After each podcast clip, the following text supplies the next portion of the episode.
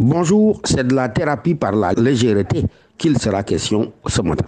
En effet, le constat est depuis longtemps fait que l'homme est un chasseur intrépide, cherchant à vaincre les nombreux périls qui pourraient se dresser devant lui et simplement à triompher de la vie.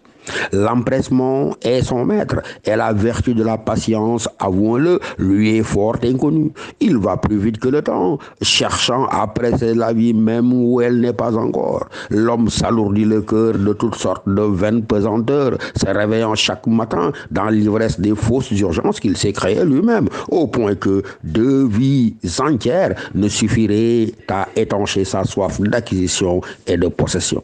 Face à ce combat contre la vie et pour la vie, face à cette course effrénée sous la guidance aveugle des passions dévastatrices, quelle va être la thérapie La thérapie, nous irons la chercher chez un sage qui est souvent convoqué à ce banquet-là de la thérapie par la philosophie et qui n'est autre que Khalil Gibran.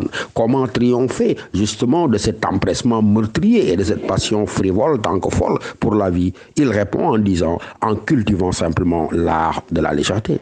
Oui, vous l'avez compris, l'art de la légèreté constitue pour lui l'un des remparts les plus solides dont l'homme puisse se doter contre les aléas, mais également contre les turpitudes de l'existence.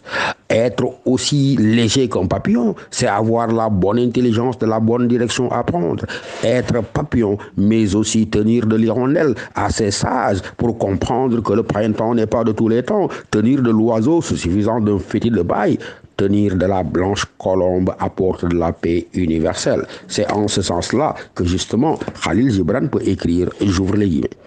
La vie est plus ancienne que toute chose vivante, tout comme la beauté resplendissait avant que naissent sur terre des choses belles et la vérité était vérité avant d'être exprimée. La vie chante dans nos silences et les rêves dans notre sommeil. Même lorsque nous sommes défaits et accablés, la vie triomphe. Lorsque nous pleurons, la vie sourit toujours et elle reste libre quand nous traînons nos chaînes. Bien souvent, nous trouvons la vie amère, mais seulement parce que nous sommes nous-mêmes assombris par l'amertume nous la jugeons, cette vie-là, vide et vaine, mais seulement dans les moments où l'âme s'en va errante, en des lieux désolés, et lorsque le cœur est enivré par un moi trop envahissant. Fin de citation.